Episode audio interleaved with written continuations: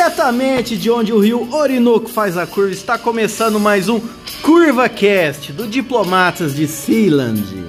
E hoje, é claro, iremos abordar a questão da Venezuela. Eu e pode. Eu sou Machadinha.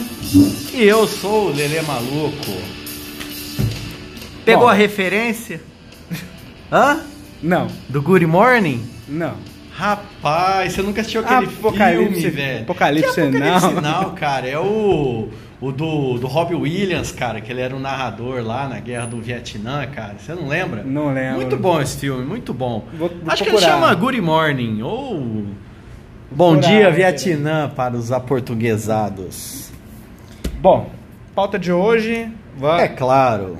A gente já estava querendo falar sobre essa, Sim, sim. essa, esse assunto já faz algum tempo. Agora parece Estourou, que né? não tem jeito da não gente tem adiar jeito, mais. É, é a Consegui- questão da Venezuela. Conseguiu ser mais importante que a reforma da Previdência. né? Pois é, cara. Então, é. é, a gente fez uma. Esse foi o único episódio até agora que a gente fez uma programação para tentar abordar a questão. E a gente tá, a gente sabe que a gente não vai conseguir abordar tudo em um episódio só.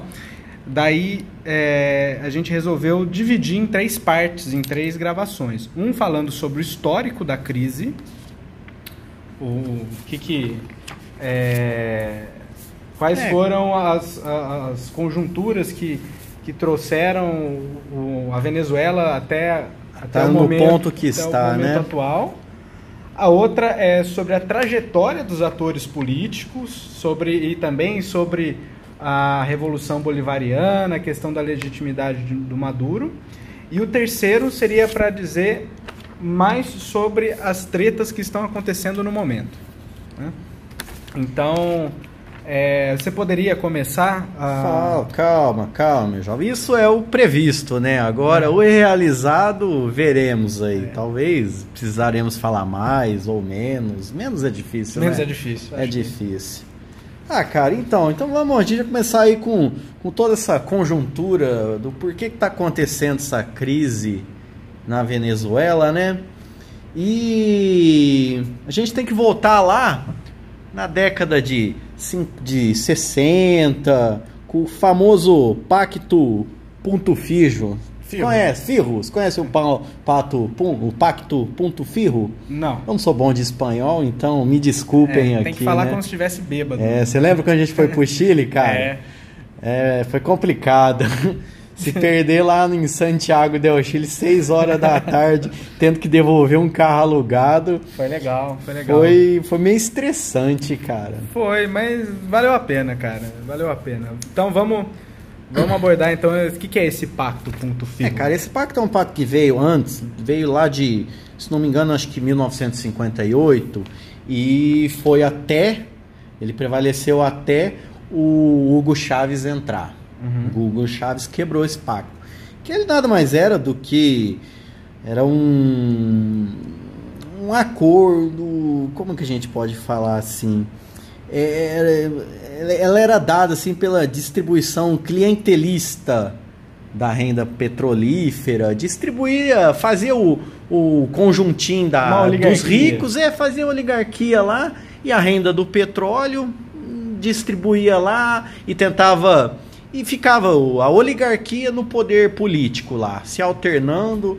Uma política. Se financiando é, esse dinheiro do uma petróleo. política café com leite. Tinha lá dois, três partidos lá, dava aquela alternadinha. Deixa eu ver se eu estou entendendo então. Esse pacto ponto firro ele, ele é mais ou menos o protocolo de Ouro Preto do Brasil que estabeleceu o café como a, a amálgama da classe política, da política É, de podemos dizer, podemos do, dizer do isso financiamento daí. da república. É, podemos dizer isso aí. Tem aquela república, mas é só aqueles players que mandam e eles que estão no poder e eles que perpetuam, perpetuam o poder. Certo. Foi vindo, foi vindo. E a gente chega aí com o nosso famosíssimo player Hugo Chávez. Saudoso Hugo Chávez, cara. Coitado.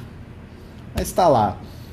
Ele ascendeu, ele era um militar, né? Um- Começou a vir essa classe que não, não compactuava, acho que os viram meio excluídos assim É. desse pacto lá e O que aconteceu é o seguinte, a, a classe militar na Venezuela, ela tinha, ela funcionava como uma espécie de é, moderador da República Venezuelana. É, assim como no Brasil a gente tem o judiciário e por vezes a classe militar. Então ela tinha um prestígio muito grande durante ah, esse período de vacas gordas para a oligarquia, né? É, só que depois da crise do petróleo, ela foi perdendo relevância. E ela caiu em despre- desprestígio. E Hugo Chávez ele foi um, um tenente-coronel que ele é, se lançou politicamente baseado nesse sentimento de, de desprestígio das Forças Armadas. Né? Sim. E aí ele conseguiu, com isso, virar um líder É, de massa. ganhou ascensão política, tornou-se um líder que estava lá. E até que chegamos lá em 92, que o próprio Hugo Chávez tentou um golpe na política lá que estava lá, que, tentando quebrar esse ponto firro, mas acabou que não deu certo. Aí ele foi preso, ficou preso e foi passando os tempos. Também vale lembrar, cara, que da revolta que teve em 89 do Caracazo. Caracazo, como Caracazo. é? Caracaço. É. Caracaço, é eu. Cara, meu espanhol é ruim, velho. Mas tá bom, Putz. isso aí é um diferencial. É, cara, é um diferencial pra você ser muito burro. esse, esse Caracazo foi muito impactante, assim, porque é, a população tava passando uma crise, igual tá passando mais ou menos que a gente tá vendo hoje, assim. Então eles foram às ruas e saqueavam, assim, tava feio a coisa. E os militares do- do- que estavam lá, lá- lá no poder, lá não, não, não tem vez. Lá eles metem bala, dá porrada. Acho que é uma cultura deles, né? O- É uma cultura Lá de tem país, essa repressão, essa repreensão doméstica muito violenta. país colonizado, né? É, País colonizado, a repressão É. tem que ser muito grande, porque e senão... criou muito reboliço, mexeu tanto na população que houve assim um divisor nessa época lá. Aí a- os que os que estavam no poder começou a perder prestígio, já estão já ficando sem apoio, etc e tal, e vendo Começa a surgir novas lideranças, é, entre elas o impactado o Hugo Chaves. Hugo Chaves. Tanto que eu esqueci até de anotar aqui, cara, teve teve, eu não sei, eu, eu acho que depuseram o presidente nessa época aí.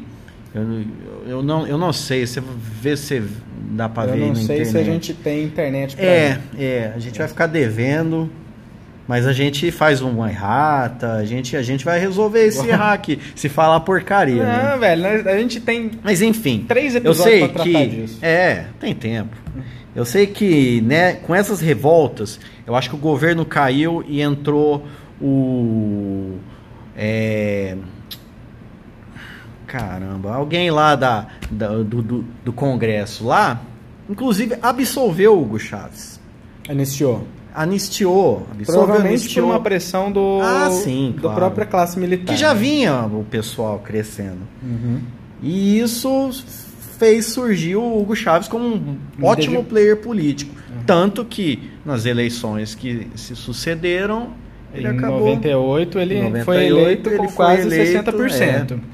É, depois da eleição do Hugo Chaves, ah, ao contrário assim do, do- do governo Lula, né? Porque o governo Lula ele entrou com, com um discurso de, de esquerda, de classe trabalhadora, mas assim ao final e ao cabo ele moderou É. a posição dele e não fez reforma nenhuma, né? Ele só, Ele só empreendeu políticas tava. públicas dentro daquela institucionalidade. O Hugo Chaves não, ele tem uma diferença muito grande do, do Lula, que é o fato dele é, querer mudar nas estruturas das instituições da Venezuela, porque ele sabia que se ele não mexesse com isso, o poder estabelecido era da- das oligarquias do petróleo e ele não ia conseguir fazer nada, né? É, ele já tinha um movimento, né, quando ele se lançou lá, o movimento Quinta República, Exatamente. que era bem Como o próprio nome já diz, é um movimento que serve para derrubar uma constituição E e fazer fazer, uma outra. nova. Então ele vai lá e para ter legitimidade nesse processo todo e evitar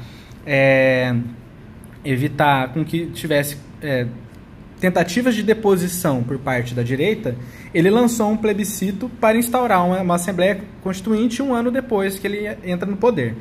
A população votou a favor, foi assim uma maioria esmagadora de 92% da população que queria a instauração da Assembleia Constituinte. E essa Assembleia, como todo poder constituinte originário, ela tem o poder máximo de Constituição. Ela não, né, quem estuda o direito constitucional sabe que uh, o poder constituinte originário ele não está é, constrangido por nenhuma outra normativa anterior. E o tanto é que o Hugo Chaves ele chamava a Assembleia de Soberaníssima, era o apelido da Assembleia. É, ele, ele então deu plenos poderes para a Assembleia, ela assumiu como uma autoridade máxima do Estado venezuelano e o Chaves dispôs o seu cargo para a Assembleia Constituinte. A Assembleia Constituinte deferiu o cargo do, do Chaves e ele foi lá e jurou novamente. Então foi o primeiro referendo revogatório do, do Chaves já nessa época para ele fazer essas mudanças e continuar com legitimidade, porque ele já tinha a previsão de que haveria uma reação a essas mudanças institucionais.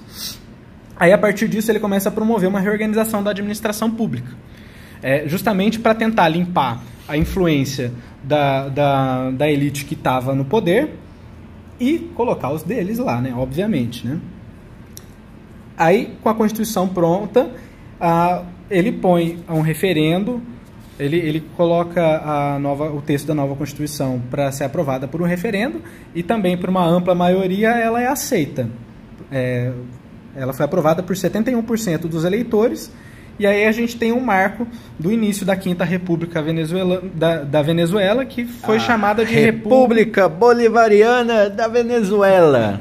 Da Bo... Venezuela. Isso aí em espanhol fica é, da hora. Fica... A, a República Bolivariana, né? Oh, ela, ah. Machadinha. Mas, pô, a gente tá falando de Venezuela, tem Bolívia, tem, tem Bolívia aqui no meio da República, porra. Não. Bolivariano vem de Simão Bolívar, que ele era um conquistador. É, libertador. Um libertador.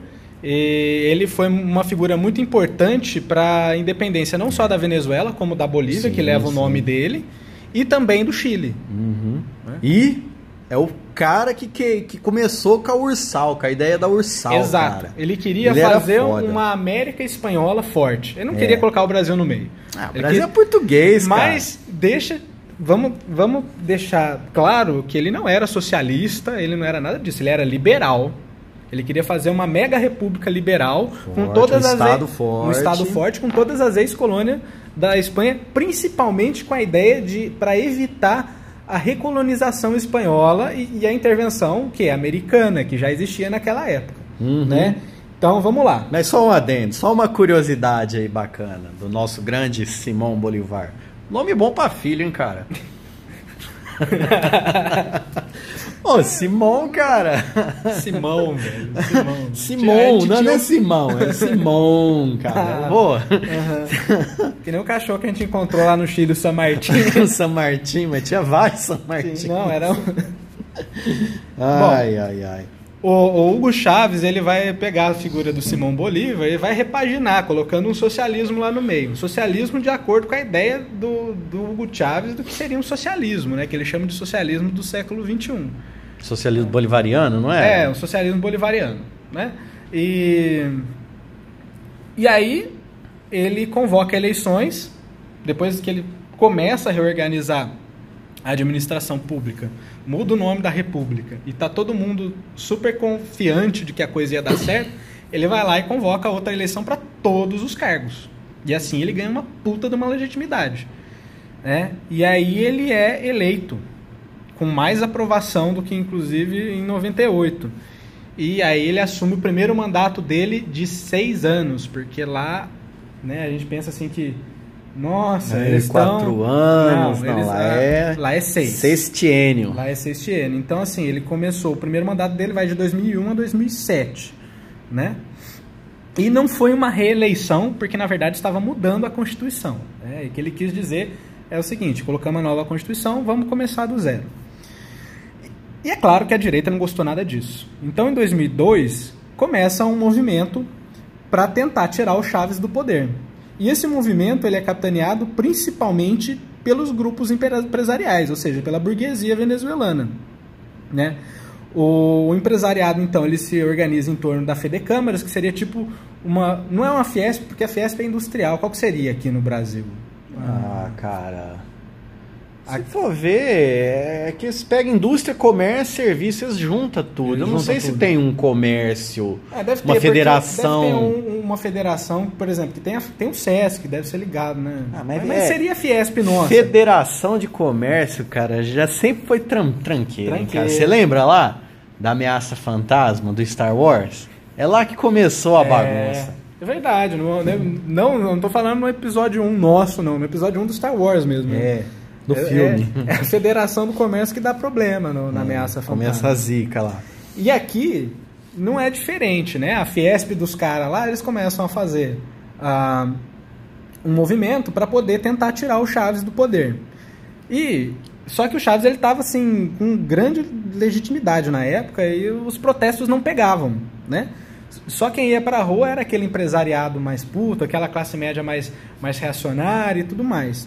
Ou seja, de- deveria ser a classe média baixa que foi os primeiros a sofrer as consequências de perder dinheiro, começar a se empobrecer. Não, mas nessa época não estava empobrecendo. A, a Venezuela ela estava em alta nessa época. As reformas estavam é, ajudando a melhorar a condição de vida do venezuelano. É, Mas eles ficaram putos então por começar a perder poder? não, porque eles estavam com medo do socialismo. É aquela. Ah, o fantasma do socialismo. É, o espectro do socialismo estava rondando a Venezuela. Então, assim, foi uma coisa ideológica e é claro que ele vinha acompanhado com um discurso anticorrupção, né?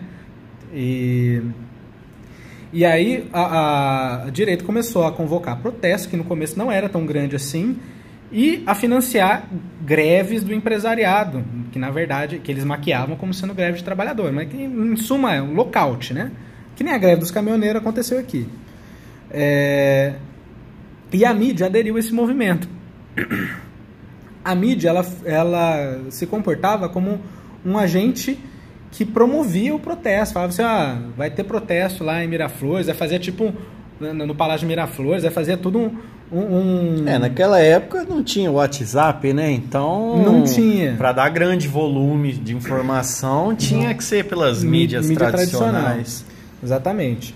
E, e aí o pessoal foi lá e promoveu uma quartelada no, no Palácio de Miraflores, prenderam o, o Hugo Chávez, levaram para um lugar isolado e a mídia começou a, E aí teve um grupo chavista muito grande, que era maior, inclusive, que o pessoal que estava protestando pela direita, que foi para frente do Palácio Miraflores, defendeu o, o mandato de Chaves. Lembrava muito que- como foi a, a, a morte do Salvador Allende, né? que tinha o povo que foi lá para frente do Palácio La Moneda, que só saiu de lá porque o, o, o presidente mandou sair, porque estavam bombardeando lá. Mas sempre tem os apoiadores que vão lá defender o, o mandato. Né? E. é, e a, a, a, a mídia começou a chamar o povo pra ir, o povo que era contra, e tinha gente, tinha gente armado lá, né, velho? Tipo, lá é. É Venezuela, né, cara? Lá já liberaram a arma muito tempo antes para defesa É, pessoal, né? Defesa pessoal. Então, É, assim, armas servem para isso, né? teve tiroteio, teve gente que morreu lá, e- mas assim, não chegou a ser um, um problema muito grande para as questões de Estado, né? O, a mídia começou a levar o pessoal para lá. Então, houve uma, um ânimo por parte da, do- dos governistas de tentar dispersar a parte chavista, ou melhor, sim, escoar e, e tentar fazer um cordão de isolamento com o exército da parte que ainda era pró-governista. E governista, estou falando governo de fato mesmo, do, do, do Hugo Chávez, não do Pedro Carmona, que era o presidente Certo. da Fedecâmara. Os Estados Unidos e a Espanha, eles apoiaram o Pedro Carmona desde o momento que ele falou que ele era presidente. Sabe, ele nem tinha controle da administração pública ainda. Ele falou, cara, eu sou o presidente. Os Estados Unidos é isso aí, ditadura bolivariana, etc. 15 e tal. minutos. 15 minutos. E a Espanha foi junto. Né? É... Tudo bem. Aí começou a surgir um boato na, nas redes é, de televisão de rádio de que o Chaves ele tinha renunciado. E todo mundo que tentava falar, desmentir esse boato, não conseguia acesso a nenhuma mídia que era controlada pelo grande capital. Então, os funcionários de Miraflores que ainda estavam fiéis ao chavismo, eles começaram a se articular para tentar um contato, alguém que, que era chavista, mas que não tinha, que estava sobre, sob é, ordens de, de, de grupos opositores, para tentar um contato direto com Hugo Chaves, para perguntar se ele tinha realmente renunciado ou não.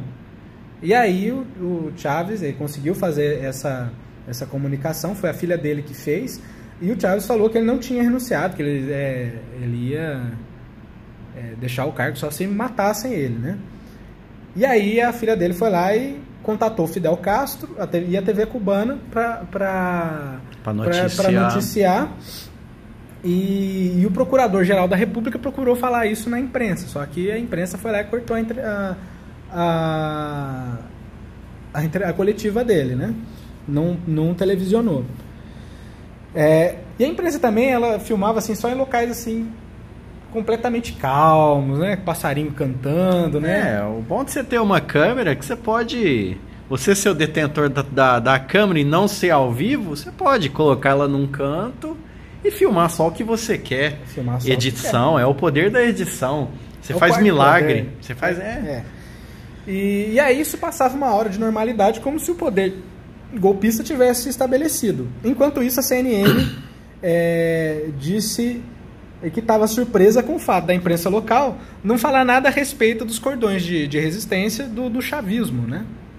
Inclusive alguns deles até flertando com paramilitarismo. A guarda presidencial conseguiu tomar o Palácio Miraflores e o Chaves foi reinstalado. Após a derrota do golpe, ah, os Estados Unidos e a Espanha, o que, que eles fizeram? Voltaram atrás. Eles falaram, não, que foi um golpe que foi feio, isso e aquilo outro. Erramos, mas não vamos falar que erramos. Conveniências políticas, entendeu? E aí o Chaves ele volta com sangue nos olhos. Ele é, nacionaliza vários setores da economia. Ah, já que o fantasma do capital do, do comunismo tá aqui, estão com medo, então vamos Bora meter. Lá, ué, o cara volta com mais legitimidade. Vamos descer o diabo do comunismo, então. Ele volta com, com mais legitimidade, então ele resolve. Com mais força. Com mais força, ele ganha mais adeptos na Câmara, inclusive. E com isso ele consegue. É, e aí ele vai lá e nacionaliza vários setores da economia, sendo os dois mais importantes a siderurgia e o petróleo. Né? E aí ele acaba com o poder das oligarquias no petróleo. O petróleo passa a ser gerenciado pelo Estado. Né? É... E aí ele vai lá e, para chancelar a legitimidade dele, ele convoca um referendo revogatório para saber se o povo queria ele no poder não. Tipo, ele acabou de ser reinstaurado praticamente por causa de um movimento popular, e aí ele vai lá e fala, e aí, gente, vocês querem que eu volte? ah, é, não custa nada perguntar. É. Aí ele foi lá, perguntou e foi confirmado no poder. Isso Mas daí isso se chama tapa na cara. Tapa na cara, humilhação. É... Só que esse referendo revogatório não foi uma reeleição. O mandato dele continuava é, acontecendo, né? E aí, nesse período, a Venezuela começa a passar por importantes avanços na área econômica e principalmente na área social. É, a economia ela começa a experimentar uh, um, um, avanço no, no, no, ingresso de recursos vindos da exportação, porque no plano mundial a China começa a crescer e ela começa a demandar o quê? Petróleo. Petróleo, commodities em geral. Né? Então os países emergentes e os países é, produtores primários, eles pegam uma carona com isso. Só que aí a Venezuela, ela sente na pele um problema chamado doença holandesa. O que, que é a doença holandesa, Xuxa? Ah, rapaz, essa daí eu não sei, cara. Você tá me chamando de Xuxa, velho. Já tá ferrando. A gente faz igual o Cruz aqui, cara. Com um monte de, de apelido, fica no lugar secreto, faz transmissão pirata. Você chegar e me desmascarar. Ah, eu não falei seu nome. Inferno, Você falou meu nome numa dessas. Ah, que nome, cara. Júnior, Júnior dentro de quanto é lugar aí, ó. Meu cachorro chama Júnior, velho. Então tá, ó. Cachorro, cara. Cachorro, velho. Qual que não, é? Não, mas eu não sei aí. Assim. A doença holandesa é o seguinte: tem é, economias que elas são economias colonizadas que elas são dependentes do setor primário. E o setor primário, normalmente, ele é fudido, né? Ele é um setor assim que não tem muito valor agregado, né? Os ingressos são sempre mais dificultosos, porque é, por não ter valor baixo valor, por ter baixo valor agregado, você precisa vender para caralho para poder ganhar um pouquinho, né? Só que em períodos de grande industrialização, em surtos industria industriários da economia mundial, a, a, demanda por commodities chega a ser tão grande que o preço sobe. É, vale lembrar que nessa época, 2004, vai lá até acho que 2010, o preço das commodities, todas em geral, estavam altas. Estavam subindo. Inclusive o petróleo estava... Puxado pelo crescimento é, da, da, China. Sim, o petróleo batendo mais de 100 dólares mais o barril. Dólares. Chegava a 130. Sim, é. E... Isso e aí, favoreceu muito, né? Sim, aí entra um monte de, de receita. Só que essa receita vem em quem? Em dólar. Né? E aí o que acontece com o valor do dólar no país? Sobe, cai. Cai. Cai. Cai. O valor do dólar cai. A, a moeda nacional fortalece. Você ah, tem uma ah, apreciação é. cambial. E aí, com a, com a moeda. A, com a moeda valorizando, valorizando. o que, que acontece com as importações? Com as importações de manufatura, que não estão ligadas àquele setor primário. Caem. Porque fica muito caro comprar o produto lá fora. Entendeu? Isso é a chamada doença holandesa. Você entra você tem uma, uma economia que está centrada em um, um ou outro produto primário, é, entra um monte de capital por causa da, da, da expansão desse produto, é, essa, essa entrada faz com que a moeda aprecie, o pessoal lá de fora para de comprar produtos de maior valor agregado porque ficou muito caro. Fica caro. Porque ficou muito caro, entendeu? E aí perde competitividade. Então, o que acontece? O país passa por também, um processo de desindustrialização. É, também vale lembrar assim que com isso, com a moeda forte assim, também fica mais fácil você importar. Importar. É. Que também acaba é, mais um uma rasteira aí na indústria, na, na indústria nacional. Sim. É...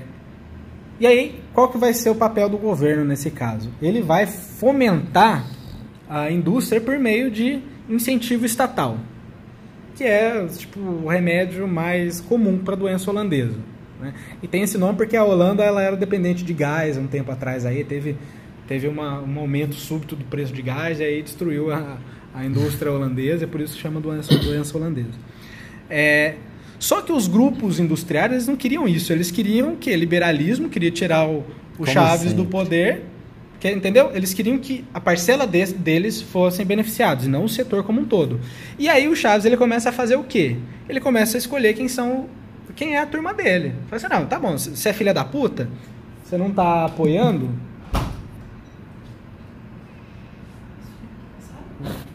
Pode. O que tá rolando?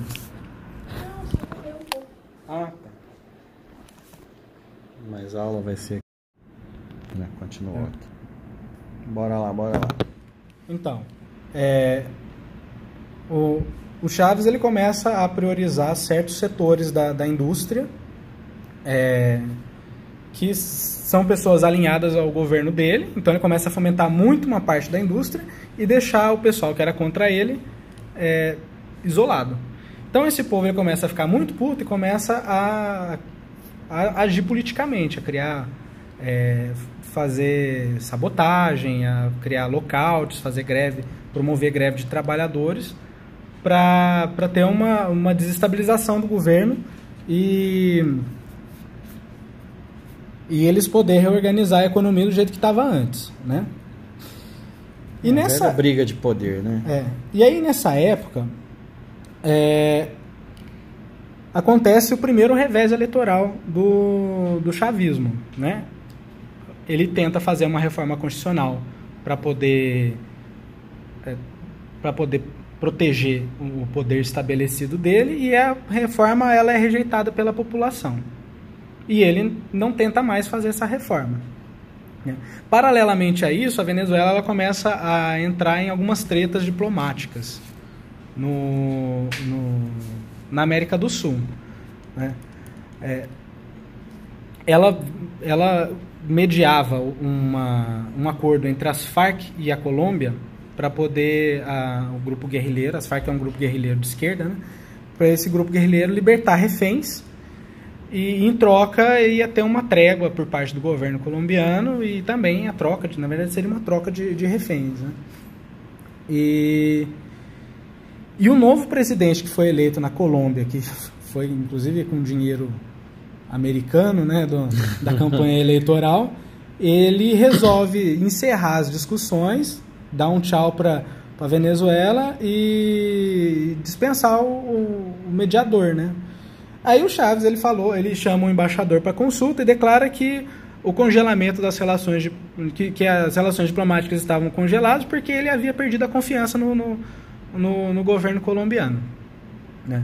E aí ele começou a afirmar que o Uribe ele era um narcopolítico ligado aos grupos é, do narcotráfico, etc. E tal. Em 2016, curiosamente, quando teve o grande vazamento da, da, da, da Wikileaks, Wikileaks é, ficou provado que o Uribe ele recebia dinheiro de campanha de quem? De nada mais, nada menos que o cartel de Medellín, o Pablo Escobar. Então, assim, tinha um, um certo embasamento. Não, não, era fake news, né? Não era fake news. tá, mas aí, esse negócio das Farc dá um problema um pouquinho maior, né? E a gente, por que, que a gente está abordando a questão da Colômbia? Para entender por que, que ela tá tão puta com a Venezuela e ela tá agindo de forma porque tão agressiva um, é, na, na fronteira. É porque é dali que pode sair alguma, é, algum movimento Tudo tem, tem interesses é, aí no meio, né? Tem uma crise diplomática, um ano depois tem uma crise diplomática entre a Colômbia, a Colômbia e o Equador envolvendo as Farc. O Uribe, ele é, bombardeia no território é, equatoriano um acampamento das Farc e mata 16 guerrilheiros, mas assim, sem combate, sem nada, sabe? E, e nesse, é, nesse bombardeio, ele mata um dos caras que era do alto comando das Farc, que é o Raul Reis.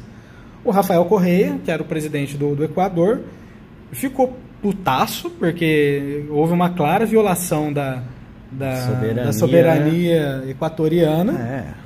E, e, afirmou que a tecnologia que fez o bombardeio era de ponta. E que a Colômbia não tinha aquela tecnologia. Provavelmente Será que era a mesma tecnologia, assim, quando mataram lá o, o o Saddam, o Saddam Hussein não. Ah, também, né? A mesma pessoa. Não, o Saddam ele foi capturado.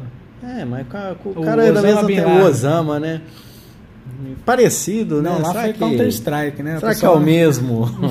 mas dizem que tinha o mesmo mesmo número de série atrás é, da bomba. made, made in alguma coisa, é. né? Ele não falou explicitamente, né? Mas ele estava assim dando é. ideia de que isso tinha a ver com o plano Colômbia, que, né? Aquela coisa iniciada pelo Bush. um cheiro yankee, ó. Um, che é, hum. um cheiro de, de petróleo, né? e, e, ele também afirmou assim, que a, a Colômbia ela falou que ela entrou com um exército, deu tiro em todo mundo e levou o cadáver do cara. Mas a, as patrulhas que teve do, do, Equador falou que nenhum exército entrou, que foi só um grupo de três, quatro pessoas que levou o cadáver do, do chefe, entendeu? Então, assim, violou-se duas vezes a, a, o território do, do Equador. E o Chaves ficou putaço com isso. Ele falou assim que se fizesse a mesma coisa com, com a Venezuela, ele ia entrar em, em guerra. Chamou o embaixador. Não, o embaixador já tinha sido já chamado, tinha, né? e aí ele falou assim que o, a Colômbia queria virar Israel da América Latina. Por aí vai. É... Aí surge um impasse na região andina, né? Porque tava, tinha dois países brigando com, com a Colômbia em um ânimo de guerra, né? Teve mobilização na, na fronteira e tudo mais. Aí entra a diplomacia brasileira para tentar mediar e consegue com sucesso mediar a questão. Né? Quando a gente mediava, né? Quando Questões a gente mediava, diplomáticas. É, eles encaminham a questão para a Unasul, né? E o Lula ele, ele tem um certo protagonismo e consegue é, ele consegue esfriar um esfriar pouco a relação, a relação é, cessar as animosidades e conseguir uma relação diplomática mínima entre os três países, né? E depois disso, é, os sinais da doença holandesa começam a ficar muito claros no, no território, paralelamente a isso, né? começa a ficar muito claro no território venezuelano. E, e com isso, né, um pouco depois, eh, tem as eleições de 2008. E o Chaves ele perde, porque é uma eleição regional, seria a mesma coisa que a escolha de prefeito e vereador aqui no Brasil, né? E o partido do chavismo perde. Ele perde assim por uma maioria apertada da da MUD, que é uma aliança de partidos de direita de, de oposição ao chavismo, né? Mas no mesmo, no mesmo ano ele consegue aprovar uma reforma constitucional no qual a eleição ela é aprovada. Então assim, se ele perde um lado, ele ganha do outro. E aí depois ele descobre que ele tem câncer. E aí a instabilidade cresce ainda mais, porque os grupos de direita eles vão mais para a rua e uh, os lockouts começam a ficar muito mais é, intensos, inclusive estocando comida, o pessoal estocava comida em, em galpão. É, já, começa a gravar a crise, né? É, e, e nessa época, esses lockouts eles eram muito parecidos com os expedientes que a direita do Chile, na época do Salvador Allende, é, se utilizou para poder desestabilizar o governo do Allende. E, e de uma forma assim, até meio para surpresa desses grupos, o tiro sai pela culatra, porque a mobilização popular aumenta devido à solução do governo. O governo ele resolve fazer juntas populares para poder fiscalizar a comida. Né? E, com isso ele consegue redistribuir e o pessoal não passa tanta fome nessa época. Né? Só que aí o pessoal ele vai repaginar isso. O que, que eles vão fazer? Eles vão, já que não dá para fazer isso, eles vão fomentar o mercado negro. E o mercado negro, é, não, e junto com isso ele faz um tabelamento de preço para o pessoal conseguir comprar. O, tabela, o tabelamento de preço que é feito dentro do território funciona até certo ponto. Só que conforme as rotas de mercado negro vão se estabelecendo através da fronteira da Colômbia, que é reaberta, é, a inflação começa a pressionar muito o preço dos alimentos, inclusive dentro da Venezuela. E aí começa o germe da crise inflacionária, das, da, da, hiperinflação, na verdade, porque a inflação já tinha. Né? E aí, em resposta a isso, é, o, o, o Chaves, o Chaves não, na verdade, eu acho que era o, o Maduro já, né? Ele nacionaliza 11 plataformas de petróleo dos Estados Unidos, o desespero do, do, do Obama, né? É, e ele vai lá e estatiza parte das fábricas que estão promovendo esses lockouts. E aí o pessoal fica mais puta é, ainda. É uma resposta, é. né? Tudo e a, a, a, vem acontecendo. E aí a oposição ela começa a tomar áreas de sublevação. O pessoal começa a incendiar pu prédio público, começa a, a fazer barricada e por aí vai.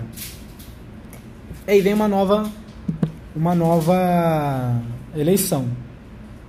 O Chaves ganha do Capriles, mas a margem é super polarizada. Assim, foi tipo um Dilma, um Dilma S aqui.